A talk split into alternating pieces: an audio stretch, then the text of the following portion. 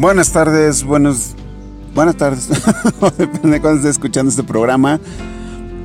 Soy Juan Poco Pedro de la Mar y en esta ocasión la verdad es que te voy a hablar de un tema que a mí me apasiona bastante, que me gusta bastante eh, y que está en el justo punto donde debe estar, el cual es hablarte de la casa de papel. Así es, la casa de papel que está en el hype, que ahora sí todo el mundo volteó a verla, que todo el mundo la está viendo y que hace unos días, hace un par de días, se acaba de estrenar la cuarta parte. Entonces, no te voy a agobiar tanto con la historia de todo este show, pero lo que sí te voy a decir, platicar y comentar es que, pues, es una historia bastante interesante, bastante buena, tiene cuatro partes. Al principio mucha gente no la pelaba y ahora que está en el hype que tiene toda la publicidad del mundo mundial, pues todo el mundo la volteó a ver, ¿no? Te voy a platicar rápido la historia. Eh, haz de cuenta que La Casa de Papel es una historia que eh, pues empezó a transmitirse localmente en España por una cadena de allá eh, dos partes. La verdad es que mucha gente al principio empezó a verla muy bien, muy padre. Empezó a bajar el rating, empezó a bajar, bajar, bajar, bajar, bajar. La cancelaron por falta de, rating o por rating bajo. Y ahí quedó, ¿no? A los actores, a la producción le dijeron, muchas gracias y todo, pero eso es todo, hasta aquí se acabó, nos vemos en otras series, bla, bla, bla, bla, bla, ¿no? Ya, terminó. Y luego llega Netflix, compra los derechos de transmisión, o sea, pagó para poderla transmitir sin que hubiera problema. Y la sube a su catálogo, normal, como cualquier otra serie que compras. La pone, la gente empieza a verla, y empieza a verla, y empieza a verla todo el mundo, en todo el mundo. La serie se dobla al inglés, se dobla al turco, al chino, al, al coreano, al japonés al idioma de la India que no recuerdo cómo se llama, eh, al portugués, a todos los idiomas que te puedas imaginar es doblada esta serie. Entonces, es un hitazo, todo mundo quiere este quiere ver esta serie, todo el mundo está enamorado de esta serie. Netflix ve la gallina de los huevos de oro y dice, de aquí soy este es un hitazo y de aquí, mira, pum, voy a empezar a despegar más de lo que ya estaba despegando, ¿no? Es la historia, te estoy hablando que La Casa de Papel se grabó o se, transmitió entre 2017 y principios del 2018. Netflix sube a su plataforma en el 2018 esta serie, la cual eh, la hace Netflix la hace un poquito más larga, eh, cortando los capítulos en extensión y haciendo más capítulos. Eh, no sé, digamos que eran 20 capítulos originalmente y Netflix los convierte en 30. ¿Cómo? Pues en lugar de que los capítulos duren una hora y media, los hace de una hora, entonces los va, recorriendo este, los capítulos y los hace más todavía, ¿no? Eso de 20 y 30 son este como ideas nada más. Realmente no me acuerdo cuántos capítulos son de cada temporada o de cada parte, pero pues ahí, ¿no? ¿De qué va la historia? Sencillamente es la historia de una banda que está conformada por, si no me equivoco, son ocho o nueve integrantes, los cuales para no generar empatía entre ellos y que haya daños colaterales, pues usan nombres de ciudades del mundo. Entre ellos está Berlín, está Moscú, está Lisboa, bueno, Lisboa es el final, está Denver, está Tokio, está Río, está Nairobi, está Oslo, Helsinki y ya creo que son los, los principales. Al final, de al final de la segunda parte aparecen dos personajes nuevos que se integran como lo es Lisboa y Estocolmo. Entonces, pues ya la segunda, la segunda parte era la última de la serie. Te digo que pues Netflix ve esta esta gallina de los huevos de oro dice, de aquí soy, de aquí me agarro. Habla con los productores y creadores, entre ellos Alex Peña, que es el principal. Le dicen, ¿cómo ves? Este, pues tu serie es un éxito, ¿qué onda? Vamos a revivirla. Entonces Alex Peña dice, no, déjame lo veo, déjame lo platico, déjame lo checamos y yo te llamo. Lo ven, lo platican, dos, dos tres meses después. Este, Alex Peña se pone en contacto con Netflix y le dice, ok, ¿quieres que revivamos esta serie? Tengo varias propuestas, tengo varias peticiones y pues de eso dependerá. Le dice, ok, ¿quieres revivirla? Pues vamos, quiero, queremos grabar en varias partes del mundo. ¿Cómo ves? Dice Tailandia, eh, Argentina eh, y en otras partes del mundo. En Panamá, ¿qué onda? Y Netflix le dice, va, va, va, va, va. Pero tiene que ser igual o mejor de exitosa que las primeras dos partes. Alex Peña dice, va, va, va, va, va. Me, lo pego, va, vamos. Entonces, pues empiezan a desarrollar la historia, empiezan a grabar en varias partes del mundo. Como ya te comenté, eh, a un paréntesis, si escuchas mucho ruido es porque resulta que en este momento, por ser un tema especial, digamos, no estoy en el estudio donde habitualmente grabo. En esta ocasión estoy en exterior, entonces tratamos de hacer lo posible porque no se escuchara tanto ruido de fondo, pero se va a escuchar pajaritos, gente pasando y este tipo de cosas. Pero bueno, ya me un poco el tema, regresando al tema. Empiezan a grabar, graban en Tailandia, graban en Panamá, graban en La Pampa, Argentina, graban en varias partes de España, graban en Italia, en Palermo para ser específicos y empiezan a grabar, se empieza a hacer un hitazo y pues así, se empieza a hacer un hitazo y este entre varias cosas, buena publicidad porque por ejemplo en el tráiler aparece un personaje que al final de la 2 muere, que es Berlín.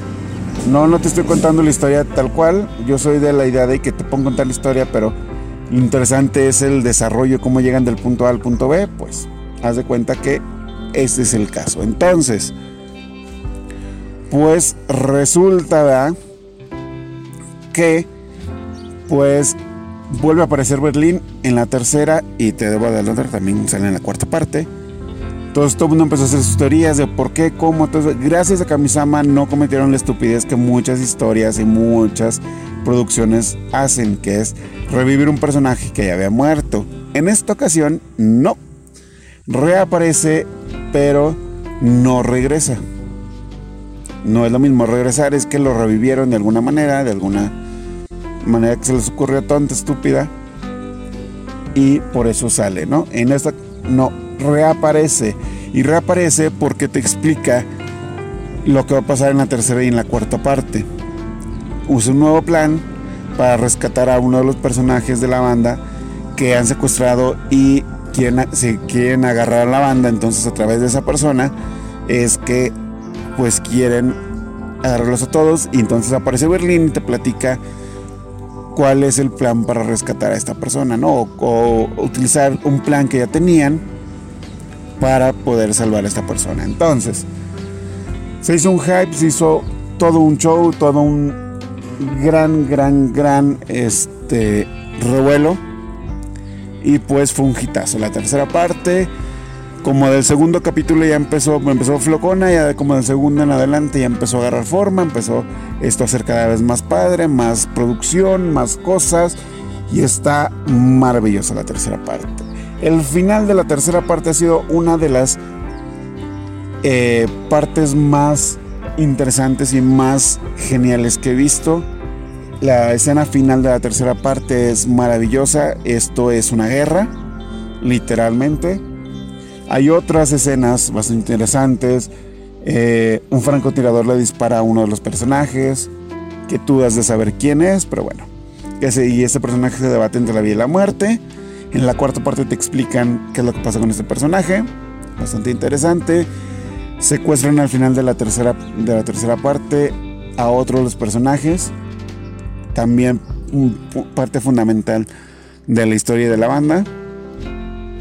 Y lo, este, lo secuestran, hacen pasarlo por muerto y te explican en la cuarta cómo es que recuperan a esta persona. Y es bastante interesante.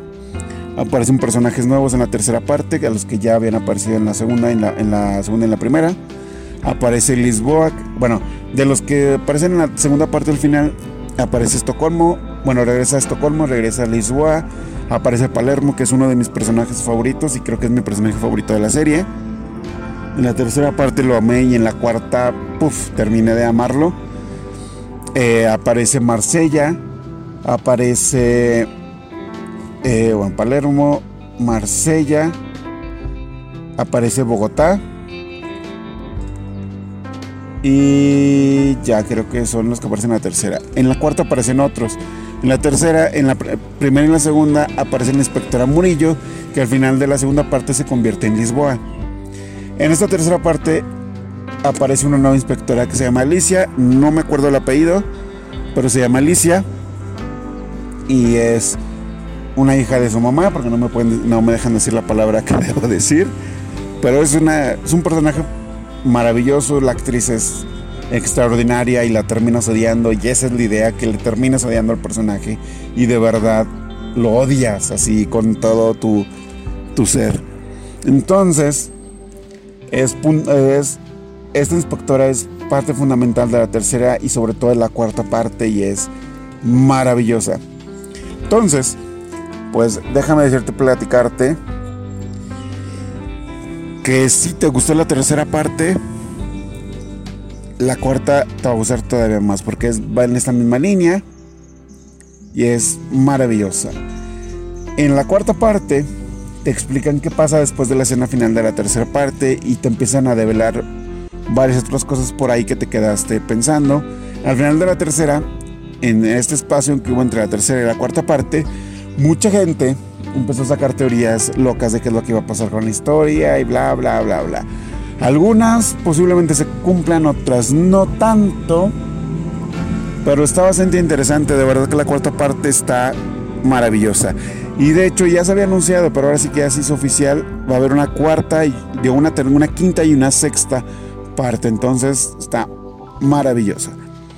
En esta cuarta parte aparecen personajes nuevos. Aparece Manila, la cual no habíamos visto y por ahí se devela una de las teorías que se tenían de la tercera parte.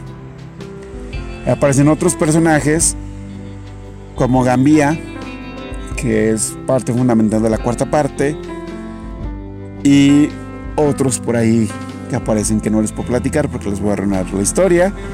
Y está maravillosa, de verdad está extraordinaria. Eh, la cuarta parte es de verdad extraordinaria.